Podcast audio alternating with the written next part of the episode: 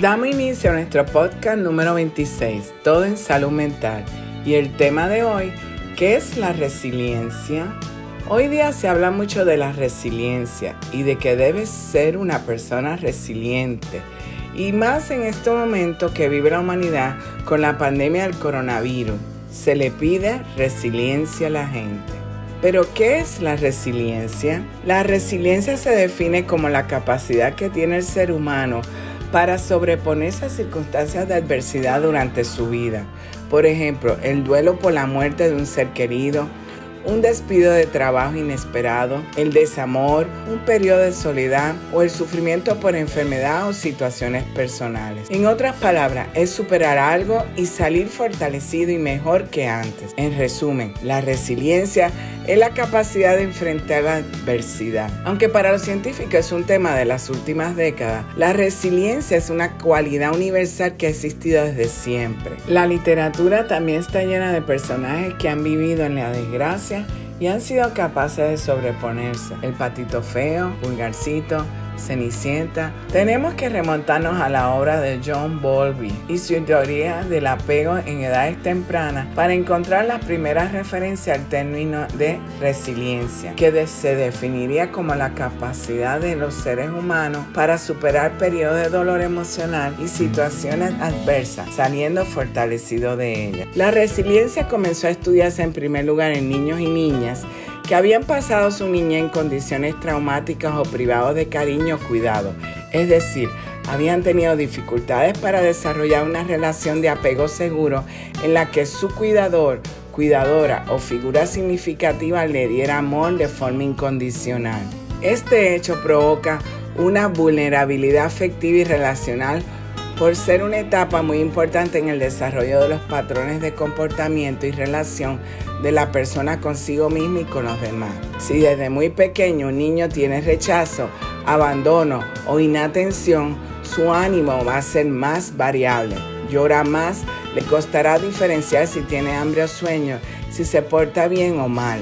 La estructura más básica que necesita para comenzar a comprender el mundo se sostiene por débiles pilares y eso no favorece a priori las capacidades resilientes. El apego seguro es la base para crear niños y niñas resilientes. Posteriormente, conforme el niño crece, pueden generarse otras posibilidades de generar vínculos o relaciones reparadoras del proceso anterior, por lo que un niño o adolescente podrá reconstruir parte de lo que en un primer momento no pudo forjarse. Vemos que es un proceso dinámico en interacción con otras personas y que es susceptible de ser entrenado y reforzado a cualquier edad. Así que aprender a ser resiliente inicia desde la niñez. Hay personas resilientes que no solo son socialmente correctos, sino que además sobresalen de la media por sus cualidades y su éxito.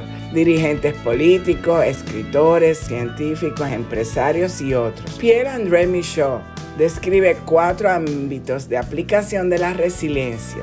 Estos son ámbito biológico, cuando a pesar de las desventajas somáticas congénitas o adquiridas como consecuencia de accidentes o enfermedades, los sujetos han sido capaces de llevar una vida digna y creativa. Segundo, Ámbito familiar. Desarrollo exitoso de niños procedentes de familias desestructuradas, conflictivas, víctimas de abandono, maltratos y abuso. Cero, el ámbito microsocial. Cuando los supervivientes se desenvuelven en barrios o pueblos determinados por la miseria, la ausencia de servicios, la peligrosidad social y todas aquellas carencias y circunstancias que obligan a los individuos a vivir en un estado de agresión social continuada ámbito macrosocial, histórico o público. La supervivencia a situaciones de catástrofes naturales, guerras, terrorismo, deportaciones, etc. En estos momentos, la pandemia de la COVID-19. En la sociedad desarrollada, el microcontexto escolar es de gran relevancia en el desarrollo del niño y del adolescente. La vida escolar está muy determinada por el contexto familiar y social, pero posee también un alto grado de autonomía y es un entorno de socialización muy importante para el niño. La escuela se convierte en un ámbito de resiliencia, se convierte en un espacio de comunicación, dando oportunidades a todos los niños para tener vínculos positivos que en algunos casos compensen experiencias negativas de otros ámbitos. Es por esta razón que en esta pandemia la UNICEF hizo un llamado a los gobiernos que según sus posibilidades y manteniendo las medidas de prevención de la COVID-19 deben abrir las escuelas. Resilientes, tienen mayor equilibrio emocional frente a las situaciones de estrés, soportando mejor la presión.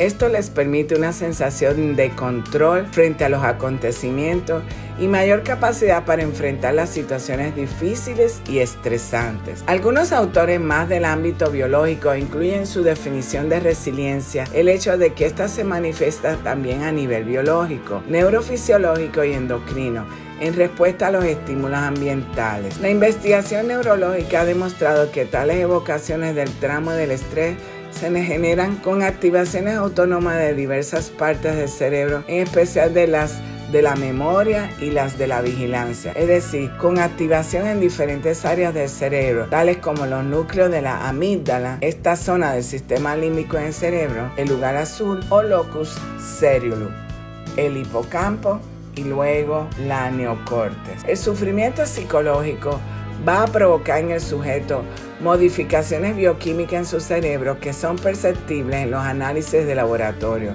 principalmente el cortisol, que está vinculado con un incremento de la vigilancia o el estado de hiperalerta, así como la tensión focal. El exceso de cortisol implica déficits en el desarrollo, déficit en la reproducción y disminución del funcionamiento del sistema inmunológico. Esto explicaría, al menos parcialmente, lo observado en gente sometida a estrés intenso o de larga evolución, disminución del pensamiento asertivo, menor creatividad y proactividad, frecuencias de idea estereotipada repetición de esquemas, así como disfunciones sexuales. En síntesis, el cortisol atenta contra la resiliencia. Fortalecer nuestra resiliencia también repercute, por tanto, en el estado de salud física. ¿Cómo podríamos ser capaces frente a la adversidad? A pesar de que las experiencias tempranas y los factores de personalidad que se establecen en la adolescencia son dos guías que van a marcar en ciertos aspectos nuestra capacidad de adaptación y resiliencia,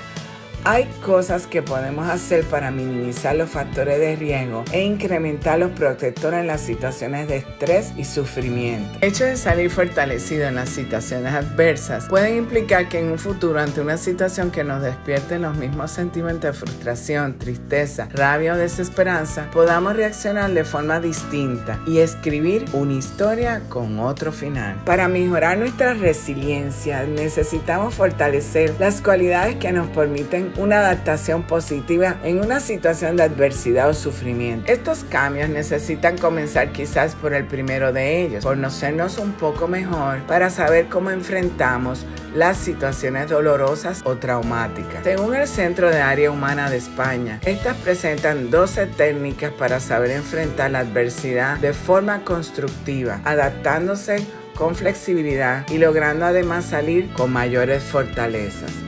autoobservación, más autoconocimiento, más dedicarte tiempo. Conocernos mejor y fortalecer nuestras cualidades nos permiten una adaptación positiva al cambio. Cuida cómo te hablas, qué te dices y confía en tus capacidades. Háblate con cariño, con respeto. Sé flexible contigo mismo o contigo misma. Tolera tu momento de malestar sin culparte por sentirlo. Permite sentir. Humor y sonrisa ante las dificultades. Fomenta las emociones placenteras, los momentos agradables distendidos, divertidos. Esto te ayudará a desconectar, a liberar tensión y a coger fuerza. Fomenta las ilusiones, las motivaciones y la esperanza. Busca un aprendizaje, un enfoque positivo ante la adversidad. Una dificultad puede ser una oportunidad para aprender y entrenar tus capacidades. No te centres en el problema y en la queja. Ve en la búsqueda de soluciones. Aprende de la experiencia. Salud emocional más equilibrio emocional. Identifica, analiza y regula lo que sientes. Toda es emoción. Tú eres emoción. Las emociones guían tus decisiones, tus motivaciones y tus ilusiones. Comparte emociones, fomenta la expresividad. Las personas resilientes liberan sus emociones ante situaciones adversas, expresan lo que sienten y piensan y lo hacen sin generar daño a otras personas. Contacto social. Elige con quién quieres vivir, quién quieres que te acompañe, con quién quieres crecer, aprender y compartir tu tiempo. Pon límites al control, tolera la incertidumbre. Es normal querer tener certidumbre, certeza, la seguridad y la tranquilidad de saber lo que va a ocurrir, pero no es posible. No lo es tenerlo todo bajo control. Cuídate, mejora tu salud física. El exceso de cortisol, provocado por el sufrimiento psicológico mantenido en el tiempo, empeora tu resiliencia, incrementando el estado de hiperalerta, disminuyendo el pensamiento asertivo, la proactividad y afectando físicamente a las respuestas inmunes. Ser realista. En la vida suceden acontecimientos, tanto positivos como negativos. La vida es un cambio constante. Esta es una de las maravillosas cualidades que tiene. No caigas en la personalización. No todo te pasa a ti. Cuida donde llevas tu atención. Algunas emociones como la ansiedad, la inquietud, el nerviosismo o el enfado pueden dificultarnos a la hora de interpretar la realidad. Dependiendo de en dónde enfoquemos nuestra atención, con qué nos quedemos y qué filtremos, nos sentiremos de un modo u otro.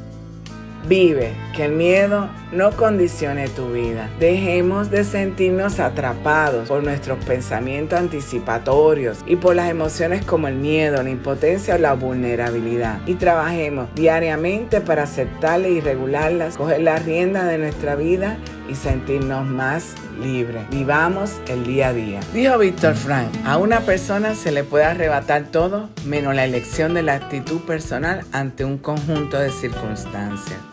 No le temas a la adversidad. Aprende de la mala experiencia y qué significó esta para tu vida. Aprende a enfrentar los problemas de la vida y serás feliz. Esto es la resiliencia. Según Horacio de la antigua Roma expresó, la adversidad tiene el don de despertar talentos que en la prosperidad hubieran permanecido dormidos. Y recuerda que para mantener el equilibrio en la vida necesitamos de salud mental. Siguen en las redes sociales Facebook e Instagram como Instituto Nina y accede a nuestra página web www.institutonina.com. Recuerda suscribirte en nuestro podcast en Spotify y en YouTube. Presiona la campana para los avisos en YouTube y semanalmente podrás disfrutar de nuestro podcast.